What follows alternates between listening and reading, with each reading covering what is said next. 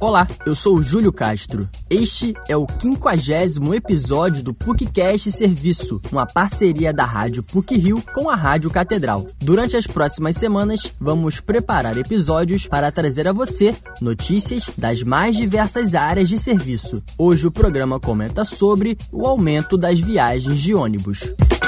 Fim de ano, momento de colocar na balança os erros e os acertos de mais um ano que está prestes a encerrar. É o período de repensar as atitudes ao longo de 12 meses. Nessa equação, pode-se somar ainda as festas e as celebrações em que reencontramos os familiares e dividimos os presentes como uma forma de apaziguar as mágoas pelo tempo em que um carinho e um abraço apertado foram substituídos por acenos em razão da pandemia. No entanto, se o transporte aéreo é a maneira mais cômoda para rever os parentes, os brasileiros optaram por trocar o conforto pela possibilidade de economizar na passagem. A alta na tarifa das companhias aéreas e a retomada da economia com o avanço da vacinação tem impulsionado a procura pelas viagens de ônibus. A expectativa do setor é que até o fim de dezembro sejam vendidos 3,1 milhões de bilhetes rodoviários. A diretora e conselheira da Associação Brasileira das Empresas de Transporte Terrestre de Passageiros, Letícia Pinesse, explica que entre os fatores que justificam esse aumento, a demanda reprimida de quem não conseguia visitar familiares que moram em locais distantes ajuda a entender o aumento expressivo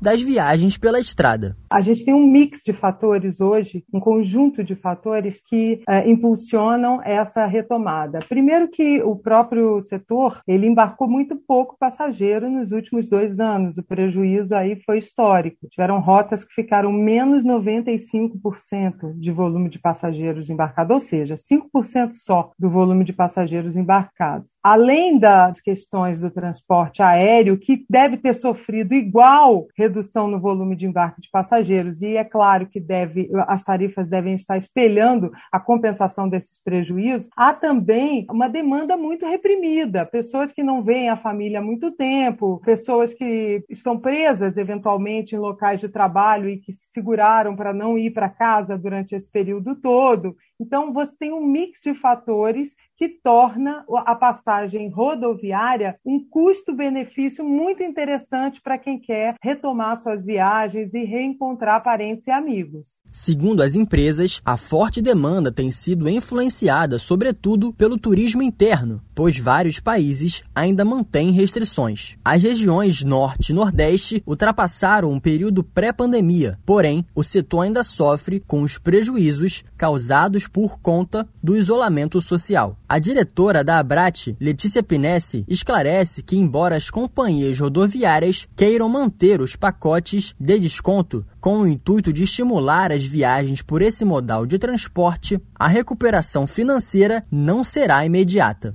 os setores da economia, especialmente os envolvidos em transporte, vão levar aí cerca de dois anos ou mais para recuperar as perdas financeiras, porque eu não posso aumentar a passagem de modo a compensar o período perdido, porque eu vou inviabilizar a locomoção do brasileiro se eu fizer isso. Então eu preciso adiar a recuperação da receita financeira, mantendo minimamente as passagens num patamar de preço que hoje a gente está aí praticando no mercado, com descontos de antecipação, com todos os pacotes de, de desconto. E aí eu estou falando muito do transporte interestadual, tá? As empresas não vão conseguir aumentar as suas passagens de modo a fazer essa recuperação financeira. E para que as viagens continuem sendo viáveis para os brasileiros e que a gente fidelize o passageiro eventualmente que veio de outros modais, avião, carro, seja lá o que for, o interesse das empresas é manter esses pacotes de desconto que hoje a gente pratica e a passagem minimamente, apesar dos custos dos insumos do transporte terem aumentado absurdamente. Aí só de óleo diesel tem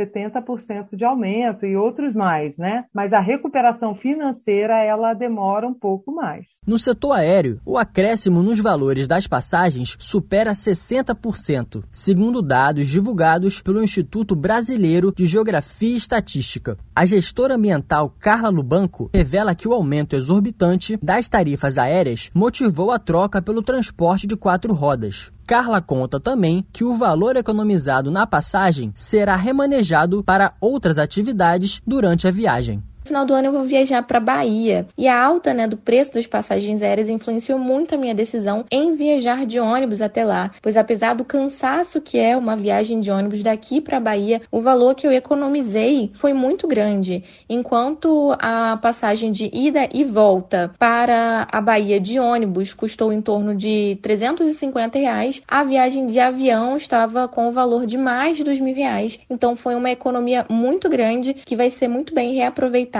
e esse valor vai ser realocado em outras atividades da viagem. A grande taxa de adesão à vacina contra a Covid-19 favorece a retomada da economia no Brasil, o que reflete uma maior segurança da população em realizar viagens interestaduais. Contudo, é importante manter os protocolos de contenção do vírus durante a realização dos deslocamentos estar com a caderneta de vacinação completa, utilizar máscara principalmente em ambientes fechados e usar álcool em gel. São hábitos básicos que asseguram uma viagem sem risco de contaminação pelo vírus da Covid. Esse episódio teve produção e edição sonora por Júlio Castro, com supervisão e edição de Célio Campos. Lembramos que a Rádio PUC faz parte do Comunicar, que é coordenado pela professora Lilian Sabac. Voltamos na próxima sexta-feira. Até lá!